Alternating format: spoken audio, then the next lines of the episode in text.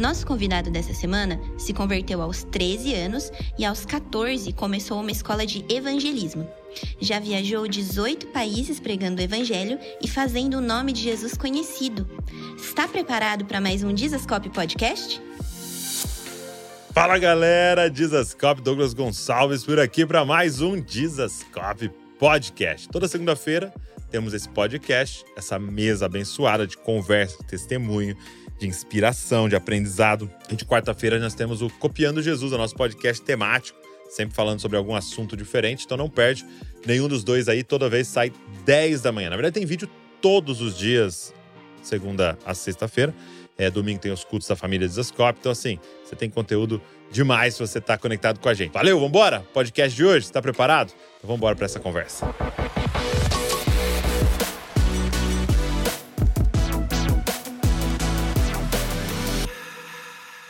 My brother.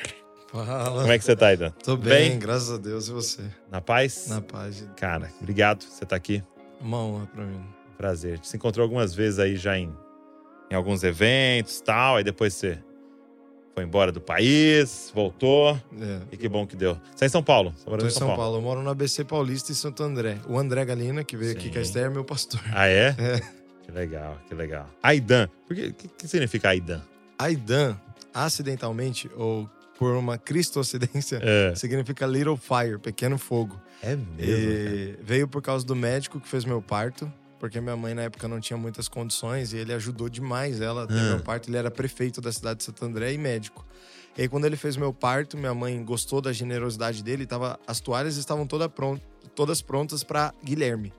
E aí colocaram o nome de Aidan. Aí minha mãe viu ele e falou: Mano, é Aidan, meu filho. Aí Robson, Aidan Bueno. Robson por causa do meu pai, Aidan por causa do médico. E. Bueno, que a vida é boa, né? Bueno. De, buen... de buenas. De buenas, de buenas. Piada É ruim. muito bom. é tudo- É, Que legal, cara. É pequeno fogo. pequeno fogo. Que doido. E eu fui realmente antes de Jesus e depois que Jesus me encontrou, sempre fui muito intenso. Essa sempre foi uma característica da minha vida, então desde pequenininho fazendo várias coisas erradas, depois quando Jesus me encontra eu começo a tomar um rumo, né? Minha vida começa a tomar um rumo e Sim. sempre fui little fire. Tem tudo a ver. Tem- Cara, eu queria começar conversando com você. Você até trouxe um livro de presente, né?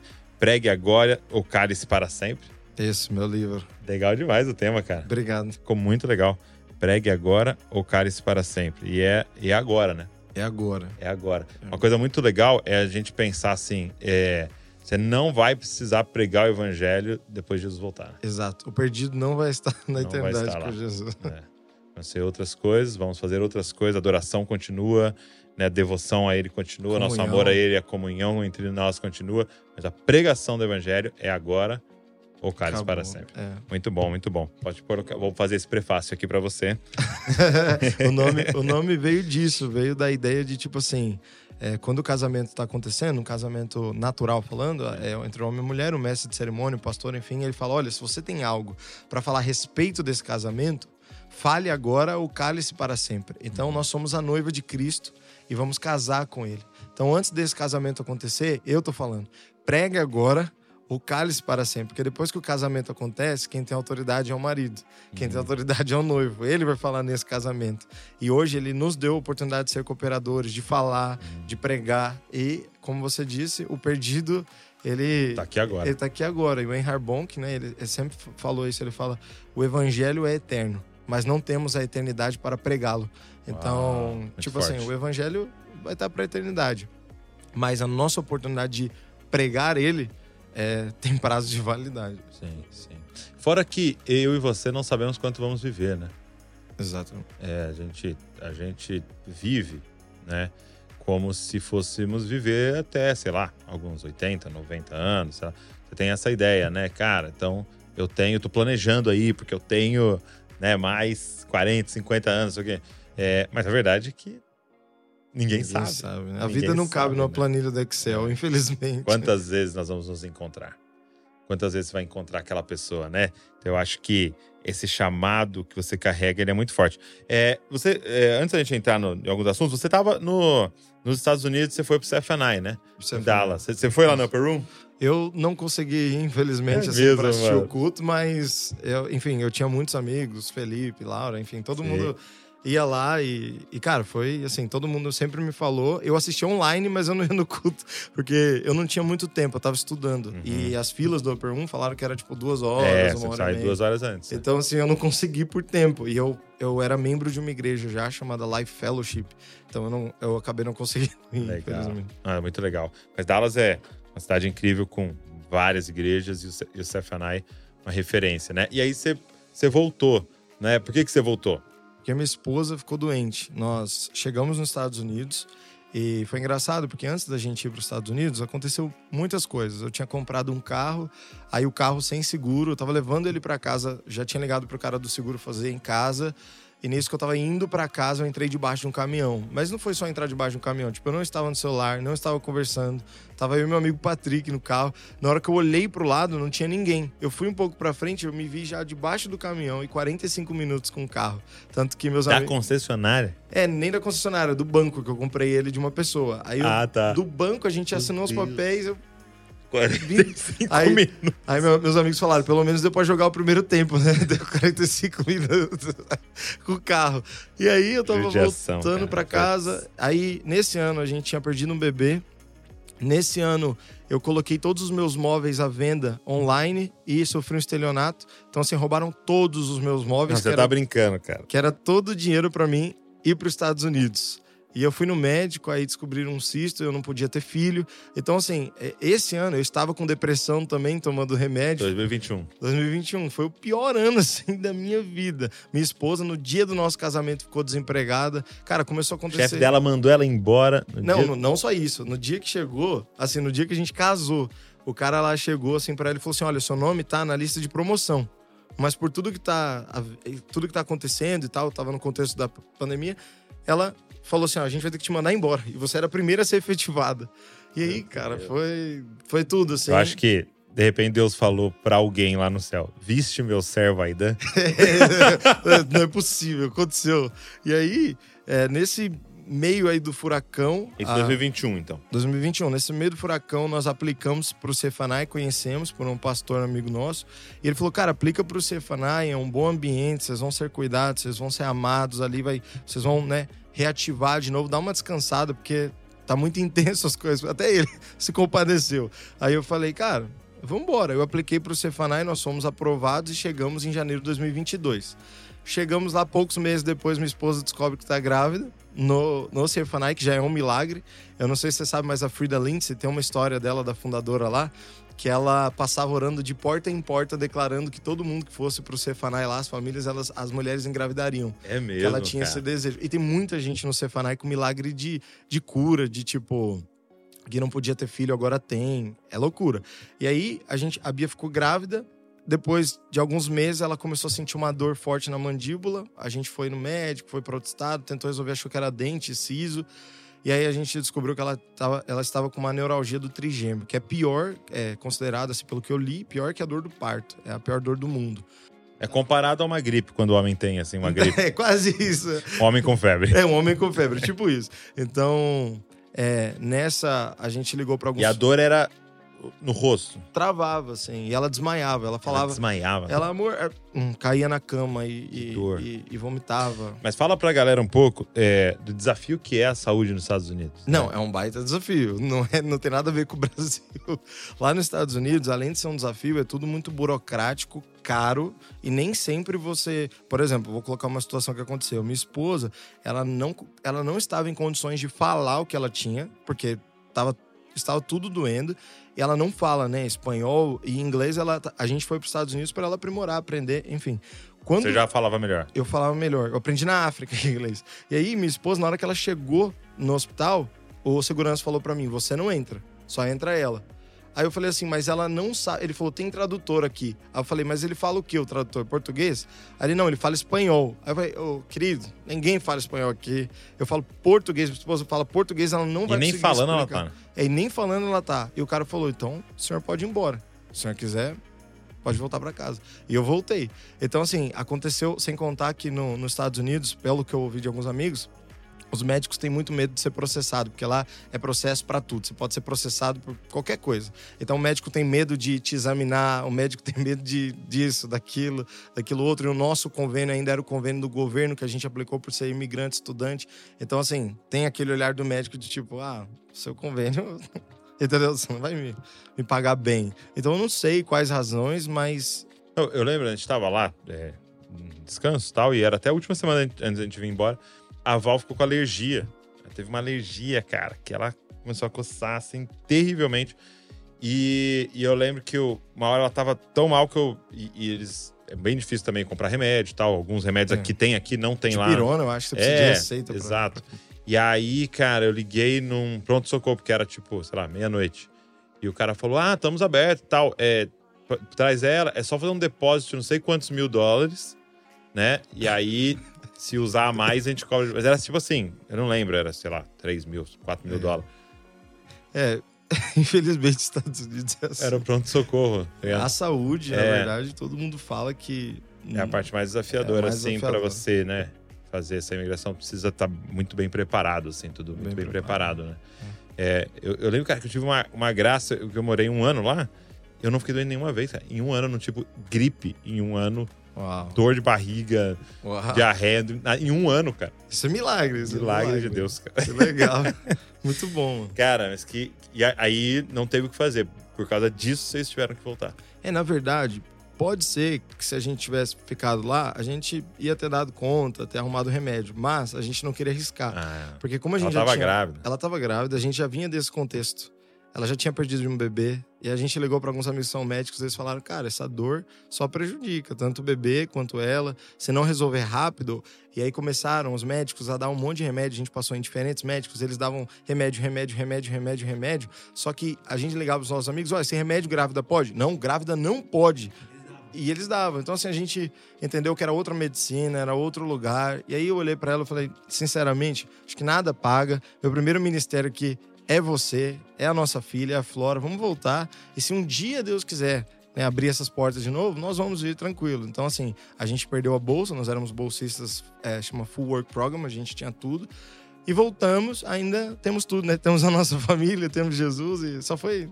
Mas assim, foi, foi complicado entender, porque a gente já estava sete meses lá, já se adaptando. E aí você volta para o Brasil, é tudo diferente, igreja diferente, tudo é, é, muitas, muitas diferenças. Sim. E aí você tá agora lá com na Dynamos, com a galera, com o Dênio, mas tá lá em Santo André. Isso, com o André. É, com o André é muito bom. O André teve aqui, foi muito legal, André. Okay. E a Esther. Eles são maravilhosos, né? é. né? Nossa, foi muito bom. Mas, meu amigo, me conta como que essa, é, essa temática da pregação do evangelho, do, quando é que você descobriu, cara, eu sou um evangelista, eu queimo por esse assunto? Então, Douglas, eu, eu vou contar um pouco meu testemunho só pra você entender, Sim, claro, mas é, a minha família, quando eu tinha sete anos, meu pai se divorciou da minha mãe. E eu sempre sofri muito com, com isso. E eu sete cre... anos? É, com sete anos. E minha família teve esse contexto de, de dificuldade, eu vi muita briga em casa dos meus pais. Então eu cresci meio que traumatizado. E aí eu ficava na rua o dia inteiro. Então eu repeti três vezes a quinta série. Você morava onde? Eu morava em Santo André, no Bom Pastor. Foi... Eu nasci em São Bernardo. Eu também, cara. Sério? Você São Bernardo do Campo? Mater. Não sei onde eu nasci. Não sabe? É, então beleza. é que eu morava em Santo André e o convênio da minha mãe e tal, o hospital foi em São Bernardo. Só por que isso que eu nasci lá. Você morava em Santo André? Morava em Santo André. Que legal. Também não sei onde. É, minha esposa é de Santo André. Então, e aí, eu cresci nesse contexto familiar. Sim. Então, minha mãe e tal, e eu comecei a ficar muito na rua. Eu repeti três vezes a quinta série por três falta. Três vezes, cara? Três vezes. E eu lembro que desde pequenininho eu comecei a gerar um sonho no meu coração de vender droga e de ter um prostíbulo. Então esse era, era o meu maior sonho.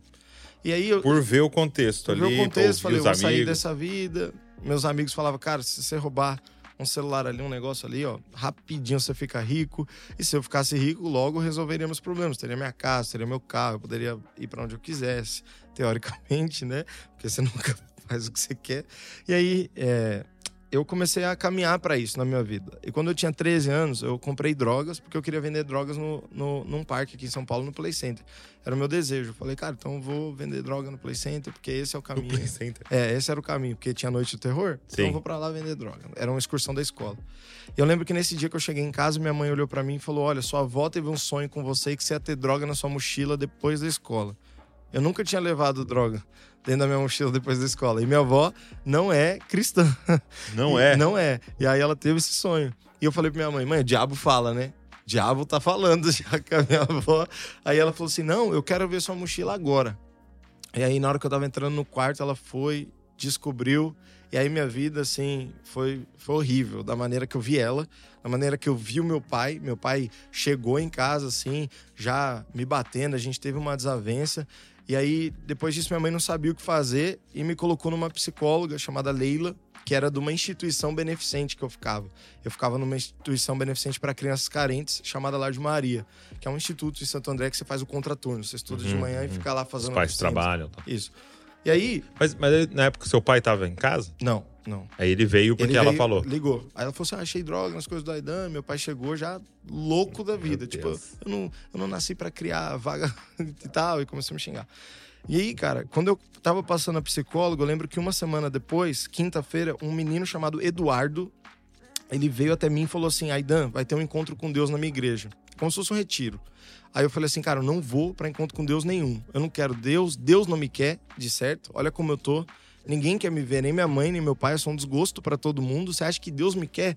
Ele falou, Deus te quer. E eu falei assim, ele não quer, cara. Ele falou assim, vamos, mano, vai ter mulher, churrasco e piscina. Ou vai ter mulher, futebol e piscina. Aí eu falei, vamos. Evangelismo. É. Só que realmente tinha mulher, a gente não tocou em mulher nenhuma, porque tinha homem e mulher no encontro, tinha piscina, mas ninguém nadou, e futebol ninguém jogou. Era o dia inteiro palavra de Deus. Então, ó, um ótimo evangelista. Exato. Aqui já tá a primeira estratégia do podcast. Entendi, entendi. Caso você, você queira evangelizar. Aqui. Não tá dando, você tira a cartada. Você tira a cartada e dá. e aí ele fez isso, cara, e eu fui. E é engraçado que lá eu, eu cantava uns funks assim, gravava clipe e tal. É mesmo? MC Robicinho, porque meu pai chama Robson, eu era Robicinho. E aí eu, tu, tchac, aí na fila do encontro lá, eu cantando funk pro pessoal, e, e um monte de encontrista. E eu lembro que no sábado, o pastor Daniel Pai, o, Daniel Lara Pai, o pai do Daniel Júnior, ele pregou sobre o amor de Deus. E aí, cara, quando ele pregou sobre o amor de Deus, ele falou que Deus ia dar uma experiência pra gente com a cruz do Calvário. E eu, fanqueiro, assim, meio doidão e tal, eu falei, esses caras vão me crucificar aqui. Quantos anos você tinha? 13. 13. Aí ele falou, Deus vai te dar uma experiência com a cruz do Calvário. Aí eu falei assim, não é possível, os caras vão me crucificar aqui, me dar uma experiência com a cruz. Eu falei, não quero não. Aí ele começou a chorar, caiu assim de joelho. Na hora que ele caiu, eu caí e eu vi uma cruz e um, um rosto assim brilhando e a cruz falava: Foi por você, foi por você. E eu lembro que nesse dia eu comecei a chorar, chorei umas, umas cinco horas seguidas, assim. E eu comecei a criar nojo de mim, nojo de quem eu era, do que eu tava sendo, me senti um monstro. Eu olhei no espelho pro meu rosto e, e, virei um monstro. Então eu tive uma experiência de me ver assim muito depravado, sabe? Pecadores na mão de um Deus irado. Eu tipo, eu falei, mano, cara, que que é isso? O que que tá acontecendo comigo? E eu lembro que nesse dia Deus falou para mim: você vai para as nações. Eu te separei para o ministério. Você vai ser pastor. Você vai para a África. Eu ouvi várias coisas de Deus. E eu lembro que foi cinco, cinco horas assim chorando. O pessoal teve que me tirar rebocado desse lugar e eu nunca mais olhei para trás. E a partir desse dia, hum. esse mesmo convite que o Eduardo me fez, eu comecei a estender esse convite para um monte de gente. E eu percebi que o Eduardo tinha me convidado a encontrar quem me desenhou, quem me escreveu, quem desenhou a minha história. Eu percebi que minha história não tinha dado errado, que Deus estava no controle de todas as coisas. E aí, cara, quando eu fui. É, quando eu fui para minha escola, quando tinha uns 14 anos, eu comecei a pregar todo santo dia na minha escola. Então, eu criei o hábito de pregar. Então, para todo mundo que eu conversava que não era cristã, eu prego. Até hoje eu tenho isso. Então, se eu tô falando com alguém que não é cristão na rua, eu já, meu Deus, é, é, como se uma coisa tivesse na minha cabeça. Antes de qualquer coisa, essa pessoa tá indo pro inferno. Antes de qualquer coisa que eu, que eu posso pensar. Essa pessoa. E o C.S. Lewis ele falava, né? Tem duas maneiras de você olhar as pessoas, o ser humano. Uma é que esse cara é filho de Deus e ele, ele pode ser um filho de Deus, ou ele é um grande candidato ao inferno, tá indo pro inferno. Então, eu tenho quando eu olho para alguém, eu tenho essa, essas duas perspectivas, né? Eu já ativa em mim, tipo, mano, essa pessoa aqui, cara, tá indo pro inferno. Antes de qualquer coisa que ela falar comigo, eu preciso alcançar essa pessoa para falar de Jesus, cara, porque ela não conhece o pai que eu tenho, ela, ela não pode chamar Deus de pai. E isso para mim é um privilégio, assim, que, que todo mundo deveria desfrutar, ter. E eu comecei a pregar na escola. E aí, com 13 anos, comecei a fazer serviço voluntário na igreja, fui até os 17 trabalhando na Dínamos. Com 17, eu fiz minha primeira viagem missionária. Aí comecei a fazer missões. E eu dedico minha vida desde os 14 a pregar o evangelho Então, então para você, meio que a experi... foi no mesmo dia a conversão e esse chamado, esse entendimento, é, o que, que você deveria fazer, foi, foi no mesmo dia que aconteceu isso. Foi instantâneo eu saber que eu tinha que caminhar para Jesus. Sim. Aí, de uns anos, desse dia que eu me encontrei, teve um outro dia que marcou minha vida, que Ah. foi quando o meu quarto começou a pegar fogo. Três, três noites seguidas, o quarto pegando fogo, a parede pegando fogo, a parede pegando fogo. E era uma visão. Era uma visão. No último dia, é, eu ouvi o Espírito Santo falando pra mim, Aidão, não quero seu coração. E eu falei assim, mas como assim? Eu não posso pregar que o senhor não quer meu coração, todo mundo fala que o senhor quer meu coração, não é o senhor falando comigo. Ele falou, não, Aidão, porque enquanto você tiver o seu coração, você não pode ter o meu. Eu quero fazer um transplante de coração nessa noite com você. Eu vou tirar o seu É um novo coração. e eu vou te dar o meu. E aí, então teve dois eventos. O primeiro, meu encontro com Jesus, que eu já comecei a espalhar a notícia. Olha, encontrei Jesus, cara. Jesus é a melhor coisa. Mas depois desse dia que o meu quarto pegou fogo, foi o dia que eu acordei que eu falei assim, meu, as pessoas estão indo pro inferno. E aí eu lembro que assim que, que acabou essa experiência dos três dias, eu fui pagar a conta para a igreja em um banco. O pastor tinha pedido. Aí na hora que eu entrei na fila, eu olhei pra mulher, a mulher começou a chorar. Ela, o que, que você tá fazendo? Eu falei, não sei. E começou a chorar os dois. Eu falei, tem alguma coisa que eu posso orar por você? Ela falou, meu casamento, ora pelo meu casamento. Eu comecei a orar pelo casamento dela na fila, o pessoal me xingando atrás. Aí ela foi, aceitou Jesus, peguei o número dela e começou. Aí eu indo pra casa no ônibus, eu, eu entrava assim na roleta, a galera que tava sentada na, na cadeira chorando, tipo, olhava pra mim e começava a chorar do nada, e eu entrava chorando. Às vezes, sentado no fundo, um demônio é, incorporava em alguém e falava, vou me matar. Igual foi da. É mesmo. Teve uma, uma história que eu tava no ônibus sentado no fundo, a mulher olhou pra mim e falou, vou me matar. E a porta abriu, antes do ponto, antes do ponto chegar, a porta abre um pouquinho antes. A mulher se jogou, saiu rolando. E tipo. não sei, mano, minha vida começou a ganhar um rumo meio doido. Diferente. Diferente. Cara, isso é muito louco. Um tempo atrás, um, um amigo nosso, é, o Vitor, Vitor Porto, ele ministrou aqui na igreja e era sobre Israel, né? Tava pregando sobre Israel, porque a gente tava no jejum, 21 dias intercedendo por Israel. E aí ele ministrou em Romanos, capítulo de número 9, quando Paulo fala assim: Olha, eu tenho um- uma angústia incessante no meu coração. Ele fala: Eu aceitaria ser separado de Cristo se os do meu povo reconhecessem ele como Messias, fossem salvos, né? E é muito louco porque ele mostrou pra gente, foi muito legal a pregação, que esse, esse Paulo angustiado e, e mal, né, vem depois de Romanos 8. Entendeu? Que é o texto, cara, talvez um dos textos mais sublimes das escrituras, né? Começa com Romanos 8.1 É. agora, pois já não há condenação. condenação para aqueles que estão em Cristo Jesus, pois é, o Espírito da vida nos libertou do Espírito da morte e tal. E aí ele começa aquilo, né? O que pode nos separar do amor de Deus que há em Cristo Jesus, é altura, é principado por vir e, e tal. E, meu, ele. Ele chega no ápice do que é o evangelho ali. Então, até ele, o, o Vitor brinca: toda vez que você tá mal, pega Romanos 8 E dá uma lida. dá né? uma lida. Mas aí a pergunta é como que você termina daquele jeito e fala, eu tô angustiado até a morte, eu tô com uma angústia incessante dentro de mim. É. E ele fala assim, ó, eu não minto, eu tô falando isso em Cristo. No Espírito eu tô falando isso. E, e, e- e ele falou isso, né? Ele falou, o Vitor pregando falou, é, Paulo tava expressando a angústia de Deus. né? E, e eu acho que é isso, sabe? Quando você começa a entrar em contato com a maravilha, com a delícia, com a, a grandiosidade de Deus ter te alcançado, junto vem uma angústia, né? Vem uma angústia. De você olhar para aqueles que não encontraram isso, que não têm acesso a isso, que não se abrem para isso, né? Então essa o, o cristão vai sempre andar nessas duas coisas, né? Sim, eu, eu- não teve nenhuma vez que eu olhei para Deus e ele não me fez olhar para o outro. Não teve nenhuma vez que eu fui para Deus e ele não me lembrou que existia alguém que não estava indo para ele. Então, assim, só o, é o que eu te falo. Hoje, o privilégio que eu tenho de chamar Deus de Pai. E de tantas as vezes que eu, que eu precisei de um pai, de, tipo assim, ter Deus ali do meu lado, igual tudo isso para os Estados Unidos. Tem coisa que nem o seu pai natural, por mais que você tenha ou não tenha, vai resolver. Tem coisas que é o Pai Celestial que resolve, que você vai para oração. E quando eu olho alguém que não pode chamar Deus de pai, não conhece esse pai, ou que, enfim, sabe, sabe a Bela e a Fera? Eu sempre conto essa história quando estou evangelizando. A Fera é um monstro que vive num castelo. E aí, quando a Bela vai lá, ela percebe que o monstro é maravilhoso, que é um príncipe. Deus é a, é a fera trancada num castelo escuro pro mundo. E eu tento levar as pessoas a ver que não é uma fera, não é um, um cara que tá lá para bater neles ou para condenar eles, sabe? É, eu tento mostrar João 3,16 que Deus amou o mundo de tal maneira, né? Eu sempre falo para as pessoas, por que, que a Bíblia usa esse, essa palavra amou o mundo? Uhum. É porque ele não ama, ele amou. O amor para Deus é um assunto concluído. Você quer saber o tanto que ele te ama, você olha para a cruz do Calvário. Você quer saber o tanto que, que você vale, você olha para a cruz do Calvário. Você quer saber a, o rumo da eternidade, você olha para a cruz do Calvário, para a morte, ressurreição, você olha pro ato ali.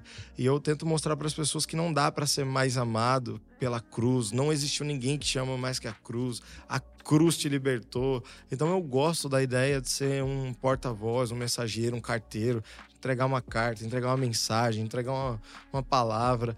E Douglas, assim, eu acho que nós como cristãos, é, o Reinhard Bonk é, me inspira muito, né? Ele uhum. tem uma frase que ele fala: o cristão que não prega o evangelho é como um médico que esconde o remédio do paciente.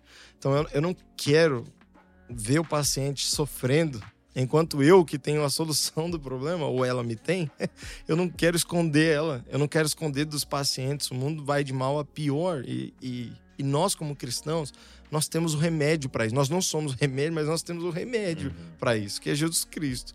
Então eu eu não quero ver paciente morrendo você então começa a, a ter um projeto, né? Preach or Die é um projeto? Como, como é? Então, é um hoje, movimento? Hoje está parado, a gente está reestruturando, Sim. mas era uma escola. Era uma escola era de evangelismo. Uma escola de evangelismo. Okay. Então, como começou o Preach or Die? Eu postava no meu Facebook e no meu que é Instagram. É pregue ou morra. Pregue ou morra. que vem de skate or die. Ah, que era, eu tá. andava de skate na época e aí eu usei. Então, por exemplo, é, eu postei no meu Facebook na época, você que tem medo e vergonha, tem esse vídeo no YouTube. É, me encontra no shopping tal que eu que eu quero te encontrar para te ajudar a pregar o evangelho. Porque eu percebi que muitas pessoas tinham medo, vergonha, e eu, e eu assim, teoricamente me julgo que Deus me julga com óleo de peroba, assim. Eu tenho cara de pau. então, assim, não tem vergonha. Não tenho vergonha. Então comecei a chamar a galera, vem, vem, vamos evangelizar comigo. E aí começou a vir dois, um, e chegava assim na porta do shopping, assim, ó, tipo assim, e aí? Aí eu falava, gente, é o seguinte, eu vou evangelizar, vocês olham, eu evangelizando, depois vocês vão e eu vou ficar olhando vocês, a gente tá junto, e depois vocês vão estar tá evangelizando, eu nem vou precisar ver. E realmente, eu comecei a fazer isso com uma certa constância todos os meses. E, cara, eu postei no YouTube. Só que quando eu postei, um monte de igreja começou a me mandar e-mail. Cara, vem fazer um treinamento aqui, vem fazer um treinamento. Tem um pessoal que não prega. E aí eu criei a escola pro Chordai, que era uma escola de três dias: sexta, sábado e domingo. Sexta, tinha a parte teórica, sábado a parte teórica à noite prática, e aí a gente pegava contato e tal. E domingo de manhã a gente levava comida, é, café da manhã para as pessoas e levava, levava elas para o culto. Uhum. E aí no culto de domingo eu fazia questão de não pregar. Porque de repente eu estava pregando e a pessoa que foi evangelizada se acostumava comigo. É, exato. Mas aí eu já deixava o pastor da igreja pregando para, tipo assim, criar é uma pastor conexão. dela já. Né? Então, tipo, era a escola de três dias. Aí que depois legal. eu fiz online e fiz duas imersões, que foi o Cantarino e tal, que foi na chácara. E aí foi maravilhoso, assim, também. A gente ficou, cara, não jantou o almoço o pessoal pulou porque tava orando e. É, é o cantarino. é o cantarino. é, foi legal. legal. Eu acho uma coisa muito importante tá acontecendo, sabe? Já, já há um tempo, né? Mas isso é, isso é muito legal, porque na minha, na minha época, quando eu cresci, na igreja e tal, é, tinha uma hierarquia. É, tipo, é feio falar, né? Mas como se fosse um plano de carreira, né? Você se torna um diácono, depois você vira um presbítero, aí depois você vira um evangelista. É. E aí você vira um pastor. E aí você fala, cara. Passei por tudo. Exato. Não, e só que assim, é estranho, né? Porque evangelista era tipo só um treinamento ali para ser pastor, né? Sendo que na Bíblia evangelista é um dom Ministério. de Cristo, é um ministério de Cristo. E, ou seja, ninguém é, é evangelista e se fizer bem certinho vira outra coisa, né? Não. Ele é um evangelista Evangelista. por toda a vida e ele precisa desenvolver. E aí é muito doido, porque as pessoas que a gente chamava de evangelista, no contexto que eu estava, eram aquelas que estavam sendo treinados e almejando ser pastor. Entendeu? Então era um subpastor ali. Por quê? Porque ele pregava o inicial, né? Evangelismo. Aí depois as coisas profundas, quem vai falar é o pastor. E, e eu acho muito lindo que Deus tem restaurado isso na igreja, né? O entendimento das pessoas, não, essa pessoa é um evangelista, essa menina é uma evangelista. E, e por que que isso é importante? Porque aí agora você precisa se dedicar em crescer, se desenvolver, aprender mais e aprender a ensinar, né? A edificar o corpo de Cristo nesse dom, né? Não ficar mirando para ir pro próximo, né? Sim. Mas entender, cara, isso aqui que Deus me deu. É. E eu vou gastar minha vida nisso aqui ensinando, né?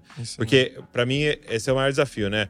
Do evangelista hoje. Não é só evangelizar, mas edificar, é, é equipar a igreja toda para evangelizar, né? É. Não, e detalhe, Douglas, eu, eu, eu sempre vi que o evangelista, ele tinha uma crise com o pastor de igreja local Hum. e existia, né, não vou ser generalista, mas de muitos evangelistas que eu conheci, a maioria não se dava bem com o pastor da igreja local. É, Porque o pastor da igreja local achava que ele era doido e, e, cara, eu deixa ele lá, uma hora vai dar Aham. alguma coisa. E o evangelista olhava pro pastor e falava, ele não faz nada pelo reino de Deus, ele Sim. quer saber de melhorar o prédio enquanto tem Ele gente não vai pra rua inferno. Não vai pra rua.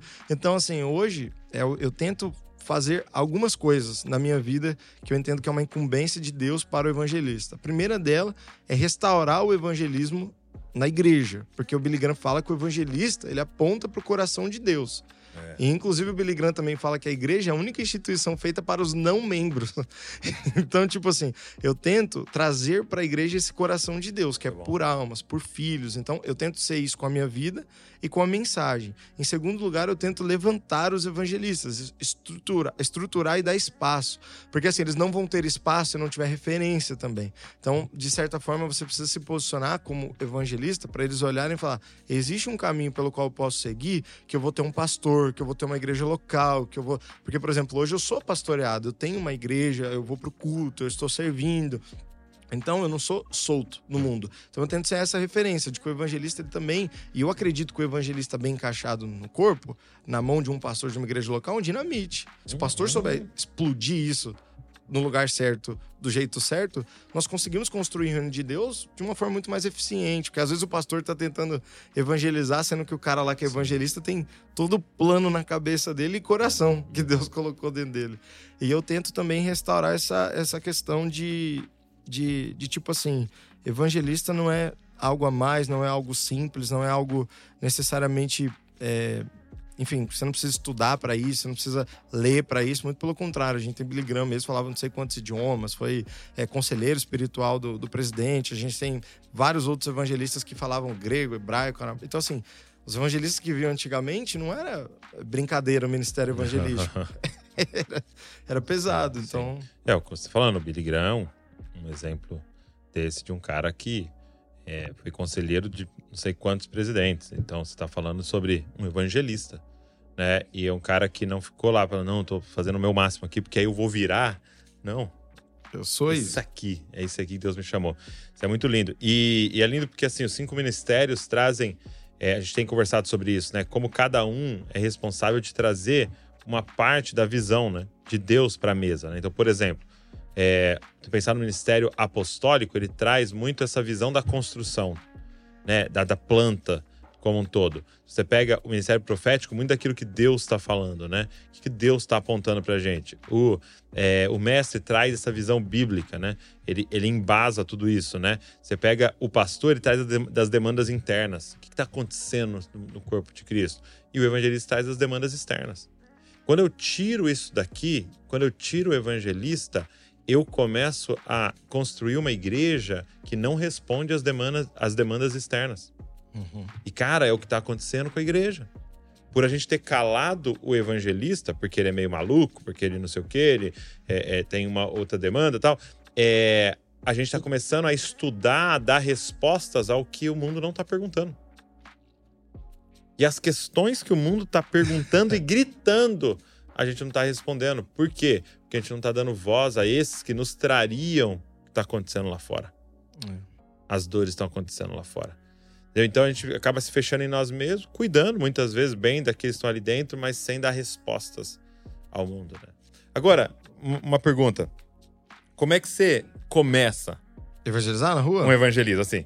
É, como é que você é, é, puxa um assunto com alguém que você não conhece, tá? Tipo, na fila do banco, sei lá, num avião sentado do lado de alguém. Como é que é a sua estratégia? Olha, eu, eu divido por âmbitos. Por Como assim? ambientes. Ambientes. aham. Então, por exemplo, se eu estou na cadeia, eu tenho uma estratégia. ah, se quando você estou- foi preso. É. não, não foi preso.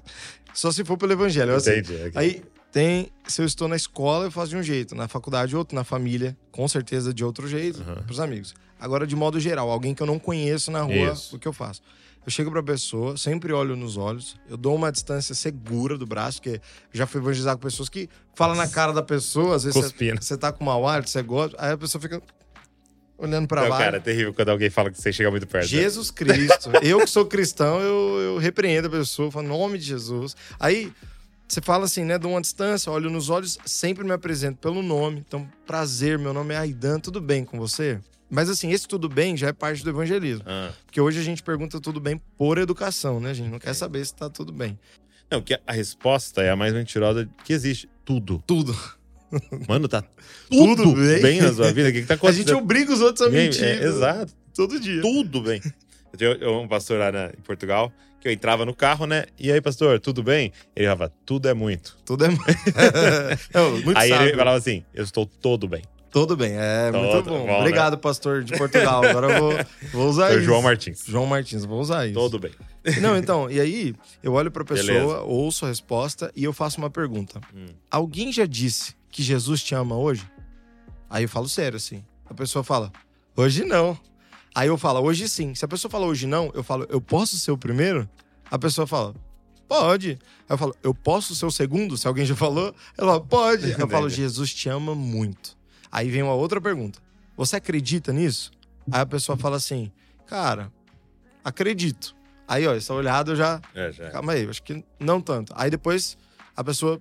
Eu se ela fala não, não, não acredito, aí já começa o evangelismo mais solto. Eu faço uma outra pergunta pra ela. Eu falo, olha, me desculpa, desculpa te perguntar se Jesus te ama, tal, eu sei que é meio fora de contexto, mas uma pergunta, se hoje acabasse tudo, eu e você morresse, tipo assim, uma bomba explodiu aqui, eu e você foi parar no espaço. Eu sempre me coloco no exemplo, porque isso é muito importante. Você- às vezes chega alguém e fala assim, e se você morresse Você agora? morre agora de tiro. E de tiro, por exemplo. A pessoa já fica, calma aí, meu amigo. Se você for esquartejado. Esquartejado agora. Que que, pra onde você vai? E eu pergunto, pra onde você Entendi. acha que iria? Aí é engraçado que a mesma pessoa. Muito bom, você se inclui no exemplo, tá? Isso. Aí a mesma pessoa que fala que a- acredita que Jesus ama ela é a mesma pessoa que fala que não sabe pra onde vai ou que vai pro inferno. E a pessoa que fala às vezes que, tipo assim, eu não creio que Jesus me ama, ele fala, ah, cara, eu acho que eu vou pra um lugar bom. Aí eu pergunto, Não por quê? boa. É, nunca matei, nunca roubei. Só Aí daí, dessa última resposta, começa a minha, a minha linha de argumentos com a pessoa. Então, meu início sempre é perguntando: alguém já disse que Jesus te ama hoje?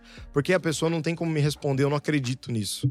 Entendeu? Por exemplo, um dia eu fui evangelizar lá na Itália, em Milão. Aí eu cheguei na menina e falei assim: alguém já disse que Jesus te ama hoje? Aí ela falou assim: eu não quero falar de religião. Aí eu falei: nossa, como você é religiosa. Dá, dá licença aqui, desculpa, e saí andando. Aí ela, como assim eu sou religiosa? Você que veio falar de Jesus comigo? Eu falei, eu falei de Jesus, eu não falei de religião. A primeira pessoa a mencionar a religião aqui foi você. Você é muito religiosa pra mim, eu não, não gosto dessas pessoas. E eu saí andando. Eu não evangelizei ela, e ela É. ficou assim, ó. Mas pelo menos eu dei uma lição pra ela de que, tipo assim, eu não tô falando de uma religião, não cheguei falando das, das regras, igual na minha escola. Eu lembro que teve uma época que eu fui pregar as meninas, ah, você é um colonizador. Eu nem sabia o que era isso, ia faltar nessa aula de escola. Repetiu o quinto três é, eu falei, mano, eu fiz mestrado de quinta série. Você acha que eu sei que é o. Que é o? Colonizador. Eu falei, eu só quero pregar o evangelho pra você que me alcançou. Caramba, ela puxou essa carta mesmo. Puxou, cara. Ah, não, hoje na rua é. É. Principalmente São Paulo. Aqui, eu evangelizei agora, tava em Goiânia. A gente evangelizando, aí eu vi outros estados. São Paulo, você lida com os argumentos assim que é meio tenebroso. Por exemplo, parei um cara na Paulista, ah, eu acredito em Thor. Thor? Entendeu? Nunca vi isso em lugar nenhum na minha vida. Nunca vi um, O tor outro um falou, torniano. Eu sou filho de Satã. O cara olhou pra mim e falou: É, Eu sou em filho São Paulo. de Satã. Sa- São Paulo. São Paulo, assim, eu falo para as pessoas: você quer ter um treinamento mais hard, níveis, nível de Centro argumentação, de São Paulo. vai pra, pra, pra Sé, vai pra Sé não, vai pra Paulista, vai pra Augusta, vai pra, pra aqueles lados lá que você vai ver. É, meu amigo. Tá, então o seu lance é puxar o assunto e sempre através de perguntas para poder, com os argumentos da pessoa, você ir trabalhando ali com ela. É, eu Entendi. nunca, eu não, eu não costumo afirmar nada. Tipo assim, eu costumo só ir perguntando. Então, alguém já disse eu te amo? Você crê? Por quê? Por quê? Por quê? E a pessoa, assim, nessas perguntas, ela vai me, me abrindo a a vida dela, eu vou, vou podendo conhecer. O bom da pergunta é que ela bate dentro e ela sai, né? A sua afirmação, às vezes, nem entra. Entendi. Porque o mundo já tá assim, quando você fala sobre cristianismo. Então, às vezes, muitas afirmações, ela pode te, te afastar das pessoas, né? Então eu vou na pergunta, porque a pergunta ela perfura. Ela perfura até mesmo a- os preconceitos de ambos lados. Então, É, qual que é o- os lugares são mais fáceis de pregar? Porque, assim, isso que você está me falando, é, não sei, eu, tô pensando aqui, é, hoje, num contexto da nossa cidade, que é Bragança, Porte Médio, próximo a São Paulo e tal. Tem a impressão que as pessoas não estão parando mais, né? Tipo assim, eu parar alguém na rua, deixa eu falar com você. Tal. Você não tá, sabe, quando ninguém mais res- respondendo, respondendo é, é, pesquisa, ninguém mais para nem pro mendigo, não quer. Tá todo mundo, né? fazer bater meu primeiro milhão até 25 anos, eu preciso fazer isso. Independência financeira. Independência, liberdade financeira. Cara, eu acho que de modo geral, quando a cidade é muito corrida como é São Paulo, por exemplo, se você for na Paulista sexta-feira à noite e for no horário do almoço, Hum. você vai ter duas experiências completamente diferentes. Então, nesse âmbito aqui, eu acredito que assim, a gente pode parar as pessoas à noite Hum. elas estão saindo com a família numa pizzaria, num lugar. Eu acho que esse é um lugar fácil pra pregar. Eu acho que Uber, de modo geral, é um Hum, lugar tá fácil. preso com você. Porque tá preso, entendeu? Tipo assim, você não tem o que Você fazer. ainda vai pagá-lo. Você ainda vai pagá-lo. Então, assim, cara, ouve só um pouquinho do que eu tenho pra dizer do evangelho. Então, Uber, restaurante, esses rolês, baladas, é legal A galera tá toda parada lá, né? Parada. Só que assim, tem horário pra fazer isso. Porque É. se você vai, da hora que a balada abre até meia-noite, você consegue pegar o povo lúcido. Passou de meia-noite, você Aí, vai falar. Todo mundo aceita. Todo mundo vai aceitar Jesus e você não vai pegar contato de ninguém, então tem horários. Eu acho que os- a família, de modo geral, é um lugar fácil para se pregar, porque ninguém vai te expulsar da família. Tá, e qual é a diferença com a família, por exemplo? A diferença de pregar para família É, porque você falou, num âmbito de um desconhecido, de alguém na rua. Agora, família e empresa, onde você trabalha, escola, onde você tá todos os dias, qual é a diferença? Então, a diferença é que não funciona o evangelismo relâmpago com família. Na maioria das vezes eu nunca vi funcionar o evangelismo relâmpago. Nem no trabalho, nem na escola. Você chega lá e fala, quer pregar a série de Jesus, não sei o quê, que é o que eu faço na rua, por exemplo, para pegar o contato, para continuar uma conversa. Na- na- a família é sua família, você tá ali para todo sempre. Você não sabe o tempo que a pessoa tem de vida, nem você tem, mas você sabe que tem tempo. Então, com a família, você pode ser intencional em algumas atitudes pré-evangelísticas, Hum. digamos. Então, por exemplo, cara, você, você tá fazendo o Natal na sua família, coisa que eu já vi amigo meu fazendo. Ele foi, preparou o Natal, preparou a ceia, é, foi contar a história de Jesus, ele preparou um espetáculo para a família dele. Colocou uma mesa, a família toda se reuniu e falaram que foi ele que promoveu. Ele falou: a única coisa que eu peço é tipo assim, cara, 30 minutos para me poder explicar a razão do Natal e etc. E ele pregou. E nesse dia teve cinco pessoas convertidas Que da legal, família dele. Então, assim, na família você consegue ter mais estratégias mais tranquilas, menos rápidas. Você não precisa ficar evangelizando afobado. Você pode. Na verdade, na família, as atitudes contam muito. Mais alto do que sua pregação, né? Sim, porque na rua a pessoa não sabe quem você é. Ela sabe o que você tá falando. Mas como você é como marido, como pai, como filho, ela não sabe. Sua família já sabe. Então, assim, a transformação da família, a pregação da família, ela vem acompanhada de outras coisas. Ela vem acompanhada da sua atitude, ela vem acompanhada da sua disposição também de pregar. Porque tem pessoa que, assim, ela dá o testemunho a vida toda em casa. Mas na oportunidade dela de pregar, ela não prega. Então, assim, também tem esse. Porque se- é, aquela frase, né, famosa que ficou é, é prego o evangelho, se necessário use palavras, ela é falaciosa, né? Ela tem um cunho de verdade no sentido de, é, olha, é, as nossas atitudes Que bom que você pregam. falou isso. Porque eu falo isso, as pessoas elas caem matando. Não, eu mas é lógico, suas atitudes pregam, isso é- é- ela tem uma meia verdade. Mas, quando eu, te- eu faço tudo certo, eu amo a pessoa tal, ela sai com a sensação, nossa, como o Douglas é bonzinho. Como o Douglas é diferente. Hum. Como o Douglas é não sei o quê, né? Ou pôr no meu nome, pode ser o nome de qualquer um. Como fulano é uma pessoa ética, íntegra, bondosa e que legal e tal. Enquanto eu não falar para ela assim, ei, eu sou assim, porque Jesus Cristo me alcançou. Eu não faço isso. Eu, o Douglas é egoísta, o Douglas seria outra coisa, mas o Espírito Santo está em mim. Porque se eu não falar, É. não tem pregação do Evangelho. É isso. Tem uma demonstração. Então, os frutos do Evangelho não é o Evangelho. Uhum. É uma parte deles, né? É, os frutos, ou o fruto do Evangelho, é a materialização do que é o Evangelho. Mas eu tenho que pregar o Evangelho. Então, eu vou ter que abrir a boca. É, eu lembro falar. que minha mãe, você falando isso é engraçado, porque toda vez que minha mãe me elogiava, nossa, filho, você tá diferente. Eu falava, mãe, Jesus me mudou. Uhum. Você não faz ideia do que, que é Jesus. Então, tipo, todas as vezes eu ia lembrando ela. Falava, ó, mãe, Jesus. Jesus, minha mãe é cristã hoje. E, tipo assim, foi justamente isso. Eu vinha dando testemunho em casa. Muito bom. E aí, um dia, perto da virada do ano, minha mãe, filho, não tô conseguindo te ver, minha visão tá turva. Posso orar pela visão da senhora? Cara, tipo assim, esperei um ano inteiro. Aí ela, pode. Nesse dia, minha mãe reconheceu a Cristo. É mesmo. Então, assim, cara, foi uma oração, foi uma coisa que eu vi oportunidade. Porque às vezes na rua a gente. Só que embasada de toda atitudes, né? Todas as atitudes. Então é prega o evangelho e não só com palavras, né?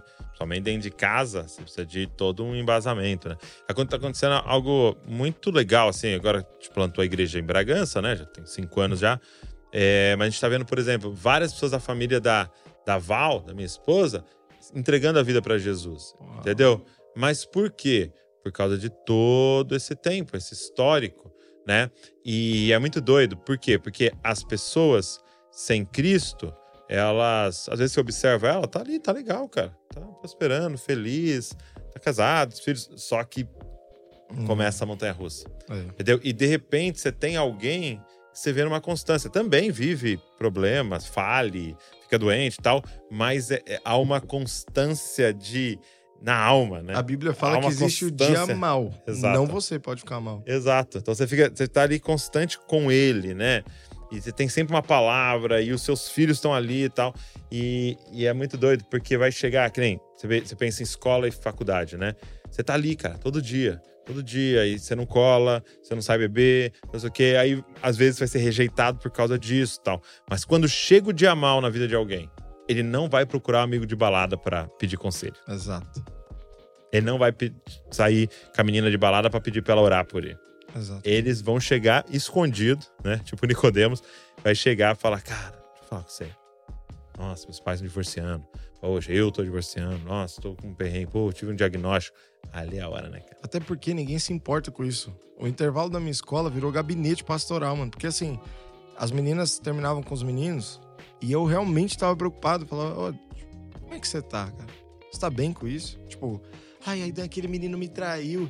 Mas você- tem alguém pra conversar disso? Você tá tudo bem com seu coração? Nessa hora que você faz essa pergunta, você tem que entender que 99,9% das pessoas que param ela ou que veem ela não faz essa pergunta. Então, se a gente for só um pouquinho mais fundo, dar um pouquinho mais de atenção, estar ali presente, é, igual você tá falando, a gente abrir espaço para ajudar, para estar ali para dar um conselho. Cara, quantos evangelismo não foi através de conselho? Quantos não foi através de testemunho? Por exemplo, eu ganhei um carro. Um dia eu fui pregar em Goiânia, meu primeiro carro da minha vida. O cara saiu dirigindo de Goiânia e veio me trazer aqui em São Paulo. Falou que há dois meses Deus falava Aidan, Aidan, Aidan, e me ofertou esse carro. Aí 45 minutos você. Não, não foi esse não. né? Zoando. não, não foi esse. E aí, quando eu ganhei o carro, eu lembro que eu contei isso pros meus amigos. E, cara, os caras que não são cristãos, só de dar o testemunho, os caras, mano, peraí, na cabeça deles, né? Mas igreja não é só um lugar que rouba o dinheiro dos outros? Igreja não é só um lugar que fala mal da vida Deu dos um outros? carro. Você ganhou um carro? E eu tava próximo deles. Ganhei um carro, mano. Então, tipo Meu assim, irmão. o testemunho a- alcançou a vida deles. Bom. E eles começaram a pensar diferente de igreja.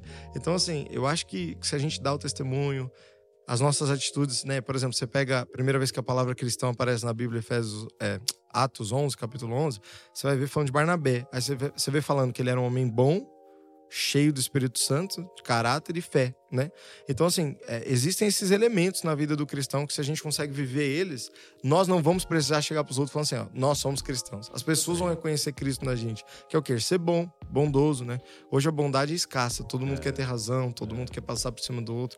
Seja bom, tá no ônibus, na prática mesmo, levanta para a senhora sentar. Você tá num, numa, num, num restaurante, dá a sua mesa. Eu, eu garanto que isso vai afetar a vida das pessoas. Tipo assim, fala, cara, passa na minha frente. É. Passa aí. A pessoa fala, mas por que, que você tá fazendo isso? Ou você falar mesmo que a pessoa é amada. Olha, alguém já te lembrou hoje que você é muito amado? Que é um outro jeito de fazer minha pergunta. Ah, hoje não. Você é muito amado. Você sabia disso? Então, olha, ser bondoso. Depois eu vou falar de ter caráter, né? Caráter de Cristo. Hoje a gente não tem só o valor de, de moralidade, de ética alto. A gente tem Cristo como padrão de como viver, de como tratar, de como agir, de como fazer as coisas. É mais que alto, é, é perfeito, é celestial, é algo, enfim, intocável. Então, a gente pode hoje ter esse caráter de Cristo pelo Espírito Santo dentro de nós, que nos dá os frutos do Espírito, nos transforma e depois a gente vai a fé. Então os cristãos foram chamados por causa disso. Eles eram homens de caráter, de bondade e de fé. Sem fé é impossível agradar a Deus, sem fé não tem evangelho. Sim. Então a fé, inclusive, é o que faz a gente né, promover bondade para as pessoas. Nós temos fé que Cristo morreu por ela, ressuscitou, que ele é um bom pai, que ele é bondoso. Então na prática, assim, minha vida foi tentando é, casar minhas palavras com as minhas ações e, e, sempre aproveitando as oportunidades que eu tinha para pregar. Legal. É, eu tô, tô em 2021, comecei, comecei a jogar tênis, né? Que legal. É, a gente tava fazendo academia, tinha acabado de voltar pra fazer academia, né? Tipo, é, depois da 2020, a pandemia, é. 2021, vamos fazer alguma coisa, né, cara? Porque isso aqui não vai passar tão rápido. e aí a gente começou, eu lembro que a gente começou a fazer academia, eu e a Val, um mês fechou de novo a academia. Meu e aí a única coisa que ficou aberta foi a, uma escolinha de tênis lá, porque já tinha distanciamento. E aí eu e a Val começamos lá a fazer tênis, curtimos pra caramba, né? Tal. E aí eu comecei a entrar no ranking lá, né, tal. Aí, tipo, tem dois jogos por mês contra alguém, né? E, cara, foi muito legal, porque aí os caras descobriram que eu era pastor. Aí eu falava, vou jogar contra o pastor. aí, quando eu ganhava, o cara, não, não é justo. Ele tá jogando em dois. Deus tá ali com ele, porque a bolinha Uau. caía, sabe assim? Uhum. E fazia o ponto, assim. Até, até isso, cara, até isso. É isso. E foi muito louco, cara, porque começou a acontecer assim de eu terminar o jogo, às vezes eu ter ganhado o cara e eu sentar lá, Senhor, obrigado, tal. Ele, ô, oh, cara, preciso ir pra igreja, mano. Só que ele só fez aquilo pela forma que eu joguei com ele. Uhum. Entendeu? Se eu perdesse a linha, se eu trapaceasse, oh, foi fora, não foi, não sei o que, tal. Xingasse. Xingasse, é, tal. Você ia perder. Então, assim, é isso. Então, tinha uma pregação ali do seu comportamento, mas misturado com ele sabendo. Você é um pastor. Ele, tá, ele é assim porque ele é um pastor. E aí, cara, é muito louco. Aí começa a se aproximar as pessoas e pedir e falar. E então acho que nesses contextos que a gente está mais, que a gente está todos os dias ou semanalmente, realmente está embasado com vida, né? Agora, talvez você recebe muito essa pergunta, né? Que eu queria saber o que você responde. Como que faz para vencer a vergonha? Porque talvez uma das maiores barreiras seja essa, vergonha. Pô, fala de Jesus pra ele, né? Não, mas e se ele falar não? Eu vou cair morto aqui. Olha, a vergonha, ela, ela pode ela pode ser por várias razões. Ela pode ser por falta de conhecimento. Uhum. Você não conhece tão profundamente aquilo que você crê e isso pode te dar uma vergonha. Para essa objeção, eu penso na mulher samaritana, né? O que, que ela sabia a respeito de Jesus, de quem estava ali? Não sei, mas a Bíblia fala que ela só olhou para o pessoal e ela não foi responsável ali do evangelismo. Ela falou: vem e vê. Uhum. Quem é ser responsável por evangelizar para alcançar a vida da pessoa era o próprio Cristo. O próprio Cristo. Que é semelhante ao que acontece hoje, porque a Bíblia fala que quem convence é o Espírito Santo, uhum. que convence o mundo do pecado, da justiça e do juízo. Então eu trato o evangelismo como tirar o pino de uma granada. Então eu tiro o pino da granada. Quem explode é o Espírito Santo. Então o ato de pregar é tirar o pino da granada. Então, a falta, às vezes, de conhecimento pode fazer com que você ache que o Espírito Santo vai ser ineficiente ou ele não vai alcançar a vida das pessoas. Mas a Bíblia não fala isso, que se você não tiver conhecimento, o Espírito Santo não vai tocar os outros. Muito pelo contrário. A Bíblia fala que quanto mais você der o Espírito Santo entrar em ação, melhor. porque você não atrapalha tanto. Sim. Então você prega o evangelho, você pega, o- prega o que Cristo fez. Se você não tem todo o conhecimento da Bíblia, eu sempre falo para as pessoas: conta o seu testemunho. Conta da maneira que Jesus te encontrou. Conta como você era. Conta o que ele já fez. Com certeza ele já fez, nem que for uma coisa, que era você estava indo pro inferno, agora você tá indo a eternidade ao lado dele. Então, conta uma coisa. Conta isso. E aí a pessoa É claro, depois busquem crescer, busca crescimento. É. conhecimento, é, em aprender a pregar o evangelho em- cada vez de forma mais profunda, né? Isso. Mas que isso não seja um impedimento de começar hoje. né? começar hoje. É porque as pessoas, assim, a- a- muita gente sabe bastante, mas para elas, elas nunca vão estar Não prontas. sabe o suficiente. Não sabe o suficiente. Só que você tem que entender que a pessoa que você está evangelizando também não Sabe sabe, nada. nada. Não sabe, na verdade, você, vamos supor que você está evangelizando um cientista. Mesmo assim, ele sendo cientista, ele não Sobre sabe. aquilo. Ele não sabe tudo daquilo. E você, sendo cristão, você não é obrigado a saber de tudo. Você é obrigado a, a conhecer a Cristo, a crescer na fé. Mas assim, saber de tudo. Se você for pegar na sua cabeça, você nem quer saber de tudo. Você não precisa saber de tudo. Então é uma mentira que ela não tem nome e te faz ficar parado por bobeira. Então eu falo para as pessoas: conta o que você tem, pega o que você tem. E a Bíblia vai falar da mulher samaritana, mas também tem em 1 Pedro 3,15, que fala que você tem que estar pronto para responder, a razão da, da sua esperança. Então a Bíblia vai falar do evangelismo mulher samaritana, vem ver, mas a Bíblia fala que um momento você vai ter que estar preparado, aprofundado. Só que assim, se você já sabe alguma coisa, Jesus fez, você não tem desculpa de não pregar por nada, por não saber, por não ser profundo, por isso, por aquilo. Você tem que fazer isso. É uma, é uma ordem a grande comissão. A gente precisa fazer isso mesmo não sabendo tudo, mesmo não, não orando todos os dias, mesmo.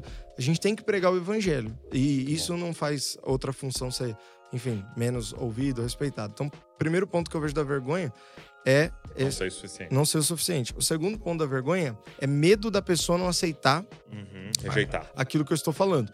Então, eu pego o jovem rico, o próprio Deus evangelizando. Recebeu um não na cara? Pra que, que você vai querer Deu ficar as recebendo? costas pra ele. Deu as costas. Então, assim, o próprio Jesus está num evangelismo ali. Acho que ele não abordou certo. Acho que não abordou certo.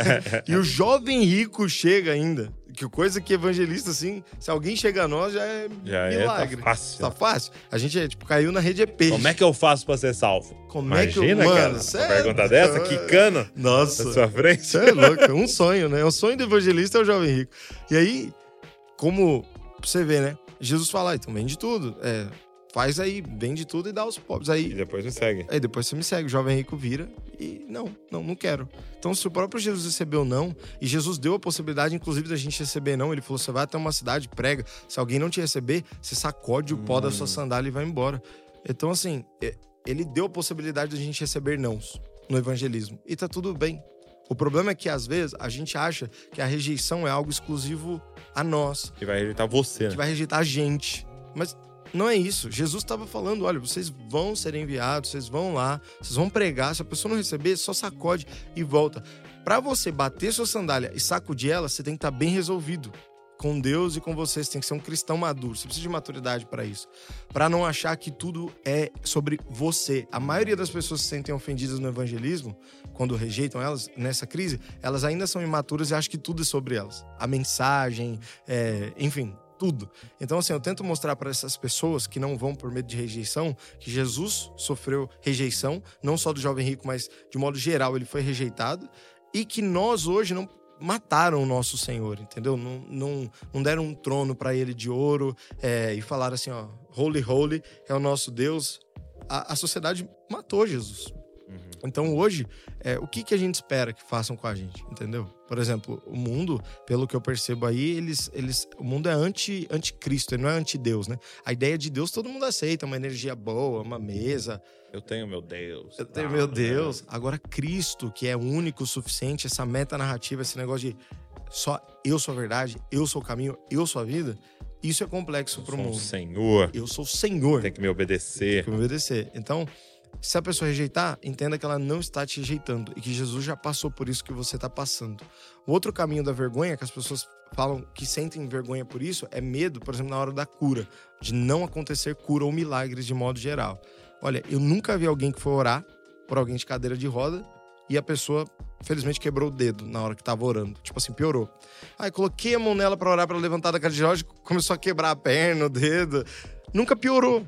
O máximo que vai acontecer é a pessoa ficar do jeito que tá. Sim. Só que para isso eu também uso uma frase de um amigo meu que eu conheci lá de Florianópolis, que ele tem uma frase que ele fala: "O amor nunca falha", que foi uma história de evangelismo dele que não tinha dado certo, mas só do ato dele ir E se preocupar. pregar, se querer. preocupar, orar, a pessoa falou assim: "Olha, eu não, não aconteceu nada comigo, mas eu quero o que você tá falando". Aí ele, o amor nunca falha. Então, Incrível. é, se você não levantar da cadeira de roda, o amor nunca falha. O ato de você ter se ajoelhado, ter se preocupado, ter orado, quantas pessoas vão fazer isso por aquela pessoa? Então eu sempre penso, você tem medo de não acontecer, mas e se acontecer? Sim. E outra, sua expectativa tá em quem? Isso mostra muito a nossa expectativa. A, a pergunta que a gente faz para essas situações refletem muito o Deus que a gente é que a gente acredita e segue. Se o cara vai com a pergunta, mano, e se acontecer agora? Com frio na barriga, mas e se acontecer? Não é o cara que vai com frio na barriga de tipo, mano, se não acontecer, eu tô na roça. Esse cara que se não acontecer é o cara que tá com a expectativa É. de um outro. Porque a vergonha e o medo é uma autoproteção. né? Autoproteção. E o medo, né? E, e a Bíblia diz: o amor lança fora todo medo, né? o perfeito amor. Porque é o meu amor por aquela pessoa tem que superar a meu desejo de me proteger, né? Ele tem que superar. Qual que é o, o papel hoje do. Você começou a citar isso, mas eu queria que você aprofundasse. É dos dons, da- do, do sobrenatural no evangelismo. Cara, o Billy Graham falava, eu vou citar ele aqui de novo. Eu não tô vontade. citando ele e o Airbon, que, que você já viu que. É, o Billy Graham falava assim: o maior milagre do mundo não é um cadeirante levantar, mas é um pecador encontrar a Cristo. Sim. Ou ter esse, esse ser evangelizado, ser ganho. Eu imagino que hoje o papel do sobrenatural é servir O maior milagre. um maior milagre, que é a, a pregação do evangelho e a conversão da pessoa. Por exemplo, hoje quem tem câncer vai morrer? Vai. Vai. Quem não tem vai morrer? Vai. Então é só questão. Tempo diferente. Só tempo. Então é uma demonstração do milagre de Deus, mas para chamar para algo mais profundo que é o relacionamento. Então, assim, bom. o milagre, o sobrenatural, eu trato como subproduto do meu relacionamento com Deus.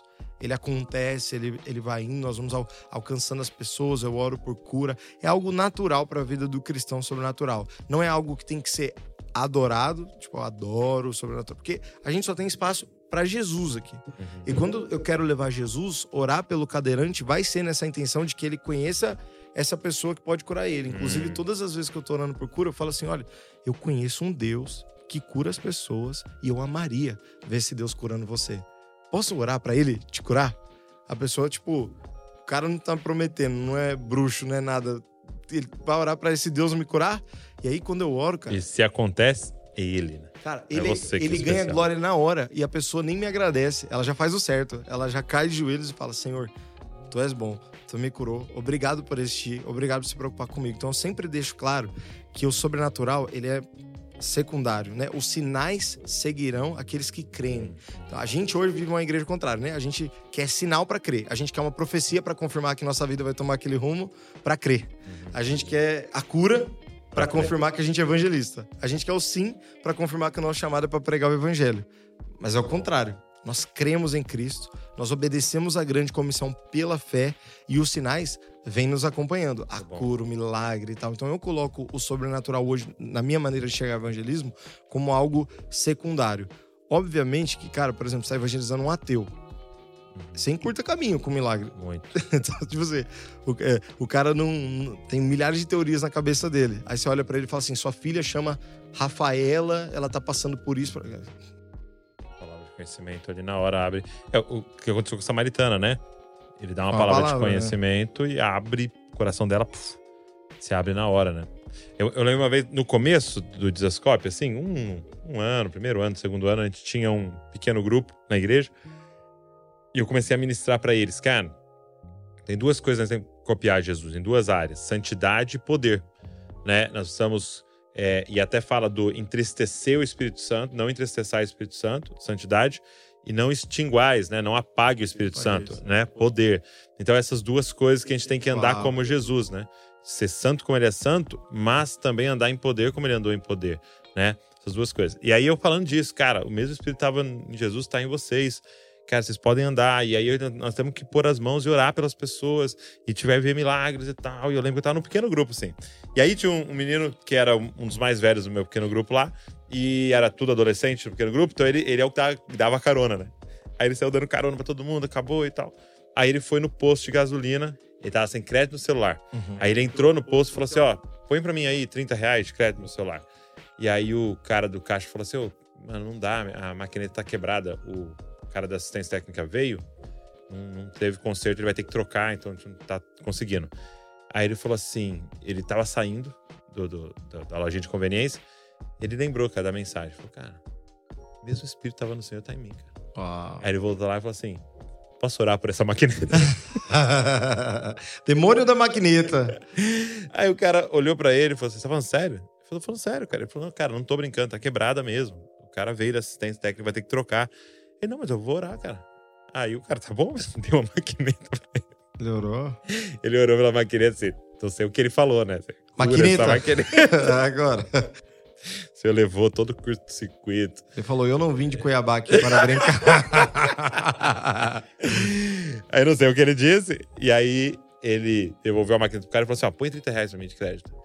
Aí o cara falou, cara, eu tô falando sério, tá quebrada. Ele falou, mano, eu orei, pode pôr. Ó, Aí o cara pôs assim, cara. passou. E aí passou. E aí o papelzinho saindo assim. Mano, olha, se Deus o não cura a maquineta, não vai o curar os outros, gente. Pelo amor de O Deus. cara orando, olhando pra cara dele, tipo assim, meu Deus, tem um bruxo aqui na minha loja. E aí ele viu o cara tava assustado, né? Ele falou assim, cara, isso aí é Jesus, cara. Isso aí não fui eu, não. Isso aí é Jesus. Eu só sou uma cópia dele. Assim, o cara saiu da, da lojinha. Então, assim, uma história só pra dizer, cara, é, ele tá nos chamando pra andar em ousadia, né? É isso. Ele tá nos chamando pra andar em ousadia. Se você caminha com Jesus, obviamente você, você tem que ver milagres. Você tem que, tipo assim, orar por Sobrenatural milagres. vira um Sobrenatural. natural, né? É o natural de sua vida. A gente é como se você nascesse no Brasil e você fala português. Nasceu nos Estados Unidos, você fala inglês. Você nasceu de Jesus, você fala milagres. É. Você fala sobrenatural. Sua fé é sobrenatural. Sua salvação foi sobrenatural. Já começa sobrenatural. Exato, porque o ponto é esse. Você pode estar olhando, ouvindo agora eu falar aqui e pensar, cara, mas é, Jesus faz isso numa maquineta, ou Jesus cura um câncer, ou Jesus faz crescer uma perna, Jesus faz. Entendeu? Cara, o mais difícil você creu que você ia, você foi tirado do inferno É eternamente isso. e transportado pro reino dele e vai estar eternamente, você vai viver. Você acredita que ele vai te ressuscitar? Uau. Você acredita que você tem vida eterna? É isso. O mais difícil foi de primeiro. Exato, você não acreditar que ele cura. Então, é, não tem muito sentido, né? Eu acredito- não acredito num Deus que cura, mas que salva. É, Que é o mais é complicado. mais complicado. Meu amigo, obrigado. Muito obrigado. onde que a galera pode achar? No link da minha bio. Do Na bio? Instagram. Tá, então eu vou colocar aqui na descrição o link pra você pedir. Entrega na casa, entrega em todo Entrega, lugar é, aí, né? pro Brasil Beleza. todo. Bom demais. Pregue agora ou cales para sempre. Pede aí pra você se desenvolver no dom é, do evangelismo. Muito legal. Obrigado, meu amigo. Obrigado, obrigado. mesmo. Deus continue te usando, te abençoando, te guiando Amém. nessa jornada aí. Amém. Tamo juntos. Obrigado. Gente, você que ficou com a gente aqui, nos ouvindo, aqui nas plataformas de podcast ou nos assistindo é, aqui no canal, queria te fazer um pedido. Pega esse link, cara, manda pra geral. Manda pra todo mundo aí, pras pessoas que você conhece, talvez que também precisam ser desenvolvidos no evangelismo. Você ouvindo, você lembrou de alguém, manda pra essa pessoa, para que mais e mais pessoas possam ser alcançadas com essas histórias, esses testemunhos que tanto nos abençoam. Também se inscreve no canal pra você receber tudo que a gente tá produzindo aqui. Deus abençoe você e não se esqueça, você é uma cópia de Jesus. Valeu.